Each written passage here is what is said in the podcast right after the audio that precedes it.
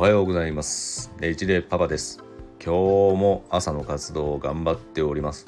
というかもうこれ習慣になっちゃってるんでですね。自然と、うん、中途覚醒というかそんな感じでパッとこう夜中に目覚ましもかけていないのに目が覚めてですね。なぜかもうあのパッとこうなぜか上半身がもう起き上がってそしてなぜかパッと足が出てそしてなぜかパッとこう自分自身の部屋にこもって作業し始めるというもう無遊病みたいな症状ではありますけれども、まあ、そんな感じで朝活というものは習慣についているねじれパパでございます。いつもあの聞いていただきましてありがとうございます。このチャンネルはもういろいろ幅広いんですけれども、まあ、がん関連の話もありますし、あとは子どもの育児、まあ、発達、そしてそれをどういうふうにあの問題を解決していくかといったコミュニティの設立、まあ、それに関してのお話を盛り込ませていただいているチャンネルとなっております。昨日ですね、あの私たちが今取り組んでいる新しい事業、えー、子どもの心を専門医と考える能動的子育てというようなコミュニティの、まあ、主軸を担われてる、まあ、ドクターエリと対談させていただく時間があってこのあのスタンド FM の方の前回分の放送の方で、えー、20分近くですかねお話をさせていただきました。あのドクターエリのですねもう熱い気持ちをその20分では受け止めきれず、まあ、次回持ち越しの内容もたくさんあるんですけれども本当あの対談しているとですねあっという間に時間が過ぎちゃうなっていうのを体感しますね。スタンド FM とか見ていても中にあの1時間近く配信されてらっしゃる方とかたくさんいらっしゃるんですが確かにこれつぼったら本当に会話が止まんないみたいな感じでやっぱりあのそれぞれですね胸に抱えてる熱い思いですとか、まあ、自分の考えをアウトプットする。まあ、そういうこの場でですねやっぱり話し始めるともう時間の経過を忘れるぐらい夢中になってしまうっていうのは私も昨日そういう経験をさせていただきました、ま、頭の中で言うならアハ体験みたいなもんですかね。というような感じでですねちょっと、まあ、20分ではあの語りきれない内容も多々あったので、まあ、あの今週もまた時間取っていただいて収録しよっかなと思ってたりはしています。で昨日お話しした内容はもう直接聞いていただくのが一番良いかとは思うんですけどもやはりあのまあサマリーの部分だけ簡単にお伝えできればなと思っていますのが、まあ、今、まあ、コロナが明けてきている状況で、ま、5類に移行したというタイミングもあるかもしれません。まあ、そうなってくるとですね、まあ、のまた新しい環境あのコロナそのものの期間が特殊な状況ではありましたがまたそこから、まあ、揺り戻しのように日常生活が始まってくるというところになりますけれどもやっぱりこういう大きな環境の変化っていうのはなかなか人間経験することもないなというのもあってですね。でその中で、まあ、心が一番揺れ動く思春期の時代の子供も含めてまたその中にはあの、まあ、いろいろな特性を持たれている子供というものもいらっしゃったかと思います。やはりあのその時期のですね過ごし方もともとの特性といったものが相まって今あのそういう子どもの心の悩みといった相談件数がもう爆発的に増えているというような社会問題が出てきています。でやはりですねその子どもの心専門医のドクターエリと話しているとこれは確かに闇が深いなと思ったのが、まあ、実際にその子どもの異変に気がついて大人側である我々親がまあ、ちょっとこれはあの先生に見ていただかんといかんなと思って例えば最寄りの小児科に相談しに行ったとしても、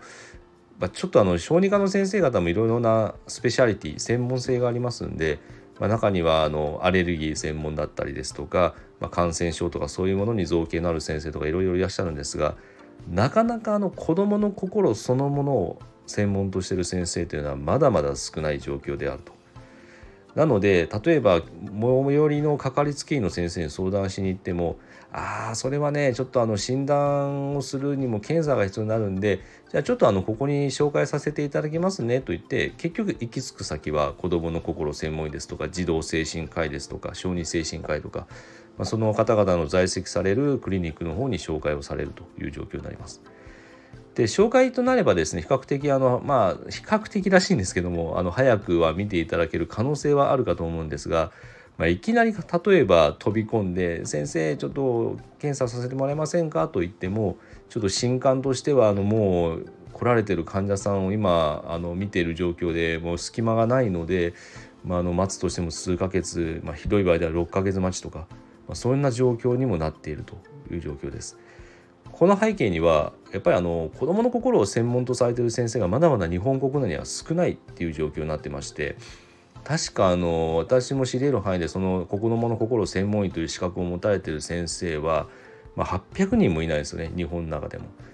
でそこにあのしかも、まあ、北は北海道南は沖縄まであのさらに